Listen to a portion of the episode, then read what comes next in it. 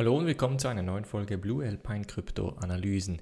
In der heutigen Folge sprechen wir über EOS, das möglicherweise das neue DeFi-Netz sein könnte. Wir sprechen über Südkorea und die Einführung von Blockchain-Pässen und dann noch ein Patent von Mastercard, möglicherweise in Zusammenarbeit mit IOTA. Bevor wir aber loslegen, Leute, ich habe gesehen, Aave wurde ausgewählt im Voting. Das bedeutet, morgen Abend 19 Uhr im Livestream werde ich Aave mit euch analysieren. 6x6 Methode, Live-Coin-Analyse morgen Abend 19 Uhr. Springen wir aber in diese erste News Story und zwar geht es eigentlich um diesen Tweet hier.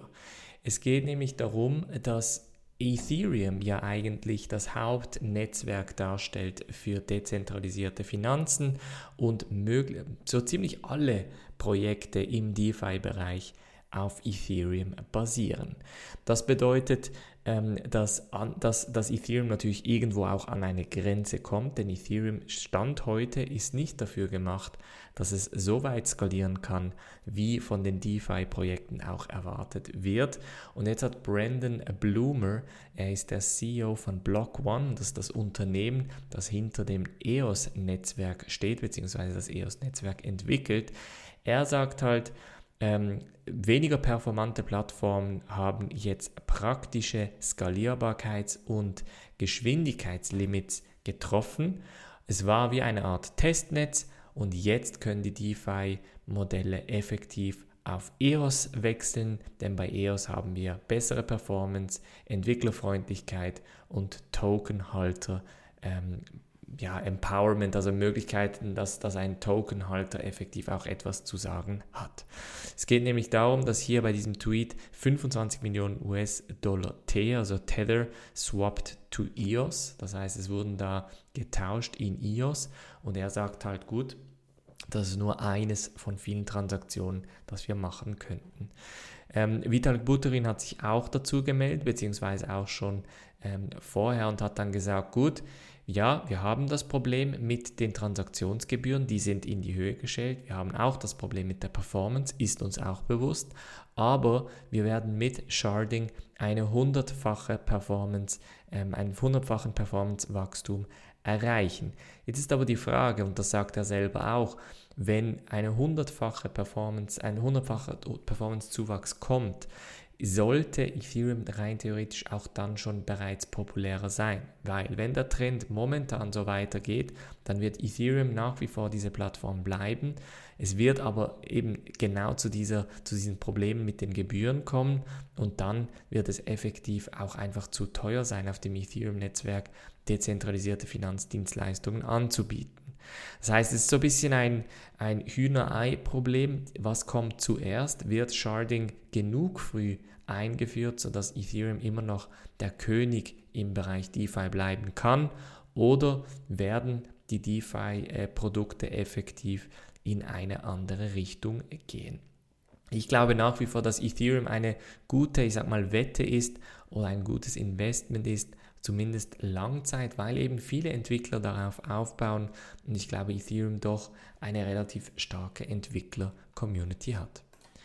Als nächstes sprechen wir über Südkorea, denn die haben eine Art Digital New Deal vorgeschlagen, der soll ähm, 2025 etwa 48 Milliarden US-Dollar in die Förderung der heimischen Digitalwirtschaft investieren möchte. Das Ganze äh, wird unter anderem auch Blockchain tangieren. Es steht hier ähm, namentlich, dass eben auch Blockchain-Pässe oder eine Art Ausweismöglichkeit auf Basis Blockchain gibt. Hier steht, die südkoreanische Internetsicherheitsagentur KISA implementiert als erste Behörde des Landes ein Identifikationssystem auf Blockchain-Basis. Jetzt ist das natürlich so, also erstmal, dass das kommen wird, das war eigentlich zu erwarten. Pässe, Identitätskarten etc. Es wird auch noch aufs Handy kommen. Ich glaube, da sind wir uns einig. Was jetzt in diesem Fall speziell interessant ist, ist die Wette oder die Hypothese, dass ICON oder, oder eben ICON, so ist richtig, ähm, effektiv in dieser Entwicklung beteiligt war, beziehungsweise eben auch dieses Identifikationsproblem, beziehungsweise die, die Infrastruktur für die Identifikation liefern würde. Weder in diesem Artikel noch in anderen Artikeln wird ICON jetzt effektiv aber genannt. Und das hat natürlich ein bisschen, also vor allem bei den Icon-Investoren, ein bisschen für Unmut gesorgt. Das bedeutet natürlich nicht, dass es noch nicht oder nicht noch zusätzlich in Planung sein könnte. Es bedeutet einfach, Stand heute gibt es dafür ähm, keine Beweise, sage ich mal, dass Icon hier eingesetzt wird. Wie dieses KISA-Produkt weitergeführt wird, das werden wir noch sehen. Es wird im Oktober äh, vor allem für die Angestellten dieser KISA-Zentrale mal lanciert. Die können sich dann mit dem Smartphone ausweisen. Ich glaube, wie gesagt, das wird die Zukunft sein. Es wird immer mehr ans Smartphone gebunden sein. Ob das jetzt gut oder schlecht ist, sei dahingestellt. Und als letzte News Story sprechen wir über ein Patent, das Mastercard Asien eingereicht haben soll. Und es geht hier um dieses Patent hier, Method and System for Device Micropayment Aggregation Based on Tangle Network. Und das Interessante ist hier, dass natürlich auch im Titel des Patentes bereits Tangle Network steht. Das heißt, Mastercard hat jetzt ein Patent eingereicht, um vor allem Mikrozahlungen via Tangle zu ermöglichen. Und der Tangle bzw. IOTA sind ja genau dafür gemacht, das heißt, möglichst viele kleinere Zahlungen.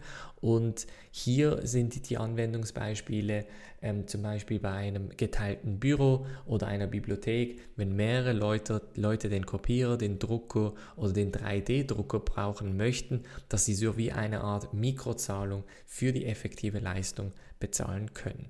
Das ähm, ist, ist jetzt im, im Patent drin. Interessanterweise, wenn man da aber auf Seite 9 geht, oder beziehungsweise Seite 4 im Patent, dann steht, steht hier eben auch, in some embodiments the user may be built through the data storage system, such as for payment via cryptocurrency operated through blockchain or Tangle. Das heißt, es geht darum, dass bei diesen oder bei diesem Patent ist nicht nur der Tangle genannt, sondern auch Blockchain-Technologie. Und das ist natürlich interessant. Im Titel steht Tangle, also es ist natürlich wieder ein positives Zeichen für IOTA, aber man sagt dann im Patent auch, ja, vielleicht brauchen wir auch Blockchain, vielleicht brauchen wir Tangle ja nicht. Und das ist so ein bisschen ein, eine, ja, eine, eine, eine interessante Weise, wie man das formuliert. Vielleicht eben, ich bin kein Patentanwalt oder weiß nicht, wie man Patente einreicht. Vielleicht ist das auch ganz bewusst so, dass man sich nicht zu stark in die Ecke drängt. Aber interessant eben, dass hier Tangle namentlich genannt wird, und dann Blockchain auch noch namentlich genannt wird. Also ich würde sagen, äh, ja, ich sage mal Langzeit sicher bullisches Zeichen für IOTA. Ich weiß, dass äh, Patente werden oft auch eingereicht und nie gebraucht. Das dürfen wir auch nicht vergessen. Also nur weil es dieses Patent jetzt gibt, heißt es nicht, dass es effektiv auch gebraucht wird. Aber ähm, es ist sicher mal ein gutes Zeichen in eine gute Richtung.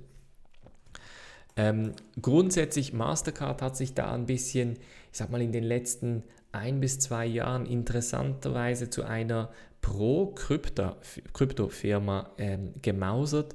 Die waren ja auch bei Libra mit drin, sind dann aber 2019 ausgestiegen wegen regulatorischen Unsicherheiten und haben jetzt auch mit diesem Patent und weiteren eigentlich Projekten interessanterweise auch einen Fortschritt in Richtung Krypto gemacht.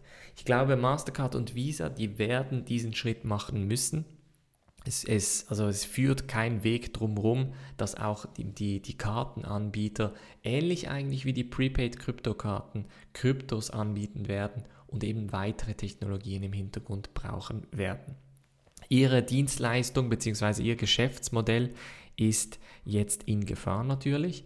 Also die, die, die zweieinhalb Prozent Kommission, die sie normalerweise nehmen, die, die für viele Läden natürlich sehr, sehr ärgerlich ist, sei es bei kleinem oder großem Volumen, bei denen ist natürlich jetzt das Geschäftsmodell im Risiko und sie müssen sich ähm, zumindest, die müssen Ausschau halten für alternative Möglichkeiten und da ist definitiv Krypto bzw. Blockchain-Technologie mit vorne dabei. Das war's von der heutigen Folge. Gebt mir wie meinen Daumen hoch, abonniert den YouTube-Kanal, abonniert den Podcast und ganz wichtig, abonniert den Newsletter. Ich habe gesehen, dass einige neue Abonnenten dazugekommen sind. Ihr werdet dann sehen, immer sonntags kommt der Newsletter raus. Und da gibt es dann äh, weitere wichtige und spannende Informationen zu der Analyse, die ich am Morgen Abend 19 Uhr machen werde, in diesem Fall Aave.